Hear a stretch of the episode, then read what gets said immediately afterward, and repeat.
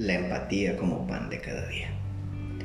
En la actualidad es muy común escuchar que hay que ser más empáticos y sensibles para con los demás. Sin embargo, a veces les resulta un tanto poco posible a algunas personas colocarse en el zapato ajeno. El ser empático podría sonar un tanto como signo de debilidad ante esta sociedad que le importa mucho la imagen. Aunque por el contrario, si importara tanto la imagen, ¿por qué no dejarse mostrar tal cual es el ser humano? Digo, si es que esa es la verdadera finalidad.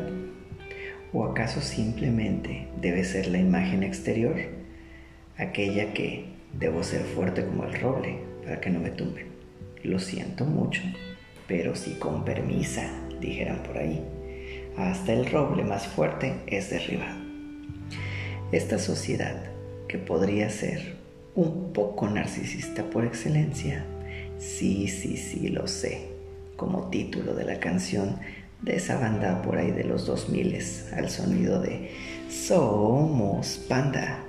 Podría ser, no por mucho, sino por muy poco, inalcanzable.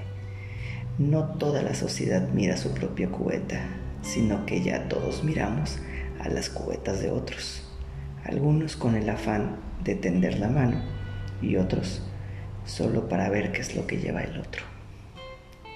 Para hoy, más que nunca debemos presionar el botón de empatía en los cuerpos robóticos. Aprendamos a que la empatía es un platillo muy bueno, de esos que se degustan solos y con calma. El sentir y degustar de las cosas más simples, como lo son las realidades de otros debe dejar de ser visto como es tu rollo y tú sabes lo que haces. Tenemos una carrera que hacer juntos y la empatía es esa bicla que nos va a llevar por el camino amarillo para renovar el tan llamado y aclamado nuevo tejido social.